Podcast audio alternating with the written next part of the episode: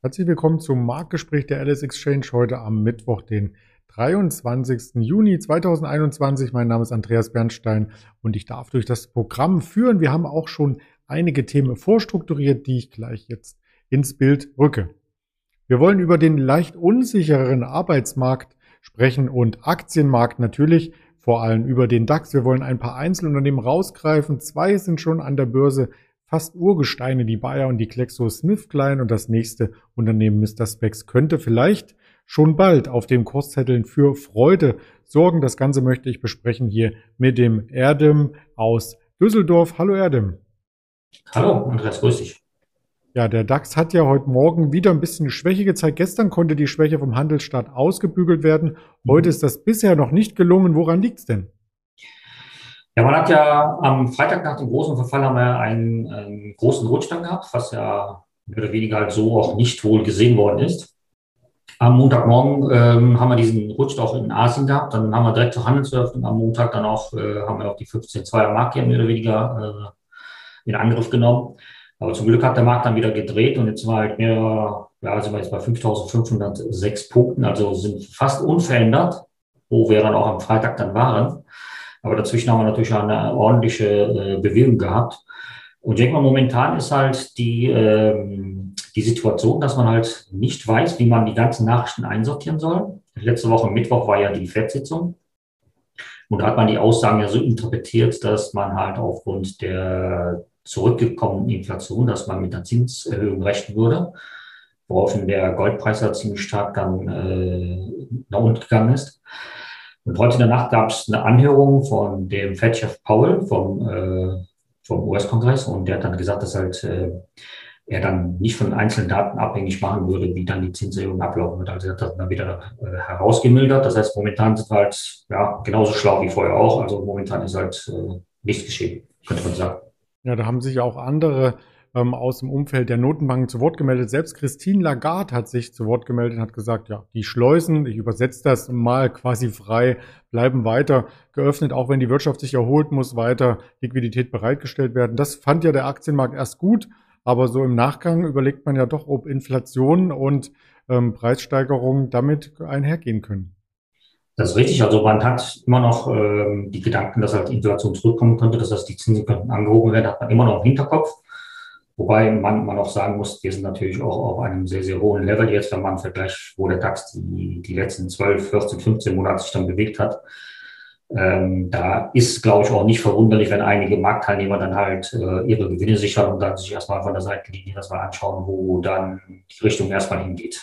Mhm. Das mag zumindest für den DAX gelten. Im Nester gilt das nicht. Da gab es gestern ja ein neues Rekordhoch. Also da geht die Fahrt weiter. Aber lass uns beim DAX bleiben. Die Bayer kommt nicht zur Ruhe und nachdem wir mehrfach schon dachten, dass der Glyphosat-Skandal nun endlich beendet werden kann in den USA, kommt nun die nächste Welle. Ja, Bayer kommt irgendwie aus den schlechten Nachrichten raus. Das ist halt immer äh, eine Nachricht jagt die andere und die ist halt, äh, ja, wie soll ich sagen, eine Nachricht ist schlechter als die andere. Letzte Woche kam mir halt die, äh, die Nachricht mit CureVac, dass die dann halt ihren, äh, ihren Impfstoff dann nicht so hinbekommen, wie sie es dann vorgestellt haben und war ja als, äh, äh, als derjenige, der seine Produktionskapazität zur Verfügung gestellt hatte, wurde dann auch mit abgestraft. Gestern wurde wieder eine Klage eingereicht in San Francisco gegen, äh, gegen Bayer. Geht wieder um den Roundup, was sie äh, seinerzeit durch die Monsanto-Übernahme halt mitbekommen haben. Das ist ja schon, jetzt schon über drei Jahre zurück, das war 2018. Und seitdem gibt es halt äh, nur noch äh, schlechte Nachrichten. Man wird halt äh, da von einem Gericht zum anderen gezerrt. Und diesmal geht es darum, dass halt äh, ein Kläger sich dann für eine jahrzehntelange Verwendung von Roundup, Roundup äh, seine Krebserkrankung dann äh, verantwortlich macht und deswegen ist halt Bayer dann verurteilt worden. Bis jetzt gab es aber Bayer drei Prozesse in diesem Glyphosat-Produkt. Äh, äh, Die haben es in erster Instanz verloren. Dann gab es halt millionenschwere Schadensersatzforderungen. Und dann gab es ja noch zwei Berufsverfahren, da haben sie auch Niederlagen erlitten. Und man hat ja irgendwann mal gedacht, äh, jetzt haben sie äh, alles hinter sich gelassen. Man hat sich auch mit den Klägern geeinigt, hat ja dann damals einen Vergleich zugestimmt mit 11,6 Milliarden, was auch sehr, sehr groß war. Und aber es scheint doch kein Ende zu haben. Also es scheint dann doch weiterzugehen. Das belastet natürlich auch den, die Aktie. Also wir sind jetzt momentan bei der Bayer haben wir einen Stand von 60, äh, 50,62. Heute zu Börsenöffnung waren wir auch mal kurz unter 50. Also da ist schon äh, sehr viel Bewegung drin und jede Nachricht wird dann halt dementsprechend auch abverkauft.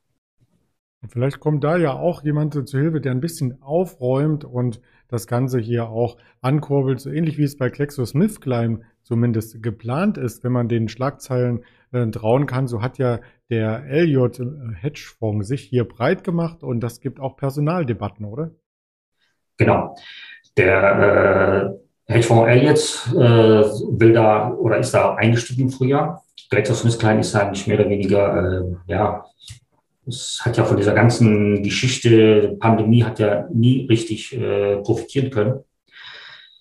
Und ähm, da kommt ja noch erschwerend hinzu, man hat ja äh, wohl letztes Jahr hat die Universität Oxford wohl äh, GlaxoSmithKline den Vorschlag gemacht, sich dann halt an den Vakzinen mitzubeteiligen. Das haben die wohl abgelehnt. Dann ist das AstraZeneca ist da wohl eingestiegen.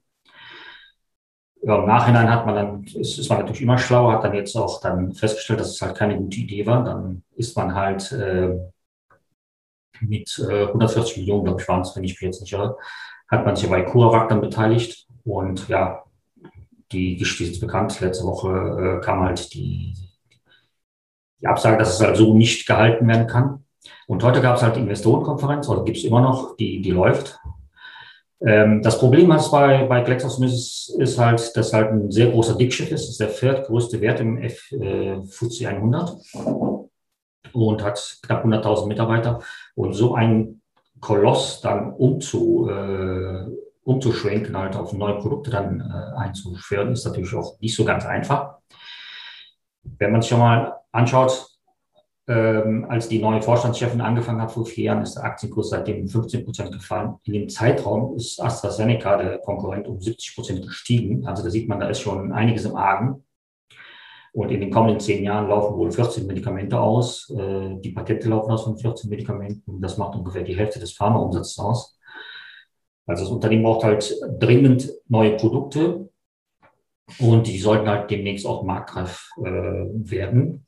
Und die haben eben in der Pressekonferenz oder beziehungsweise kam halt äh, über die Presse halt die Zahlen, dass halt diese Konsumgütersparte, die dann abgespart werden soll, die dann halt auch äh, zum Beispiel Zahnpasta erstellt oder rezeptfreie Schmerzmittel, die sollen dann halt an die Börse kommen mit einem äh, Zweitlisting der ADRs auch in den USA. Also versucht man sich dann auch äh, etwas, etwas Luft zu verschaffen und dann auch äh, den Kapitalmarkt zu gefallen und dann halt auch äh, eventuell den Druck von dem Hedgefonds dann etwas äh, den, den Wind aus dem Segeln zu nehmen, dass man dann halt selber noch das Heft des Handelns in der Hand behalten kann. Den Aktienkurs haben wir hier auch mit angezeigt und ähm, der sieht in jüngster Zeit wieder ein bisschen besser aus, aber du sagtest es bereits, seit äh, vier Jahren haben wir eher einen Abwärtstrend. Das nächste Unternehmen, da haben wir noch gar keinen Aktienkurs dazu. Und zwar ist das das IPO ja, des Monats vielleicht. Der Brillenhändler aus Berlin, Mr. Specs, kündigt den Börsengang an. Das ist so eine Anreihung von den ganzen Online-Börsengängen oder Online-Unternehmen, die den Börsengang hier schon gewagt haben. Auto 1, About You, Bike 24 und jetzt kommt die nächste Idee. Wie Erfolgsaussichten, wie sind denn die Erfolgsaussichten? Also momentan wird das sehr gut äh, angenommen am Markt. Mr. Specs bietet ja seine Aktien an in einer Preisspanne zwischen 23 und 27 Euro, was eigentlich äh, ein relativ hoher Bewertungsfaktor ist. Die Ray-Ban-Mutter, äh, Excelor Luxottica aus äh, Italien ist zum Beispiel als Großaktionär auch eingestiegen. Der Börsengang soll dann für den äh, 2. Juli in äh, Frankfurt äh, vonstatten gehen. Und wenn man halt diesen, diesen Kursband dann zugrunde liegt, dann kommt man auf eine Marktkapitalisierung zwischen 760 bis 895 Millionen Euro. Und wenn man das zum Beispiel mit Konkurrenten Firmen vergleicht, die sind halt äh, mit 5,4 Milliarden äh, Euro siebenmal so viel wert schreiben aber auch zehnmal so viel Umsatz, also da ist noch sehr viel Luft nach oben. Und Mr. Specs will dann halt knapp 10 Millionen Aktien neu äh, ausgeben und dann mit dem Geld soll dann halt auch zum Beispiel äh, die weitere Expansion forciert werden. In, zum Beispiel sollen auch neue Läden eröffnet werden und äh, man will dann auch vor Ort präsent sein, wie halt auch äh, der Konkurrent. Und momentan sind da als, äh, als Investoren sind da Goldman Sachs zum Beispiel im, Boot, DN Capital zum Beispiel und da, wie gesagt, jetzt halt der, der weltgrößte Welthersteller ist dann auch mit eingestiegen. Also da ist man schon äh, sich dann sehr optimistisch, dass dann halt auch äh, sich da auch Chancen dann ausrechnet. Da sind wir gespannt und werden natürlich zum Börsengang dann auch nochmal darüber berichten. Worüber wir auch berichten in dieser Woche, das möchte ich noch anmerken, ist über die kaufenswerten Aktien aus der Value-Datenbank von Frank Helmes. Und zwar am Freitag, 25.06.19 Uhr. Bitte vormerken, diese Aktien derzeit kaufenswert. Den Link gibt es unter dem Video. Insofern noch anmelden. Plätze sind frei und ich freue mich dann am Freitag auf genau dieses Gespräch. Und das Ganze wird auch aufgezeichnet auf YouTube, Twitter, Facebook, Instagram, Spotify, Deezer und Apple Podcast. In diesem Sinne ganz lieben Dank, Erdem, und eine ruhige Börsenwoche weiterhin. Dankeschön.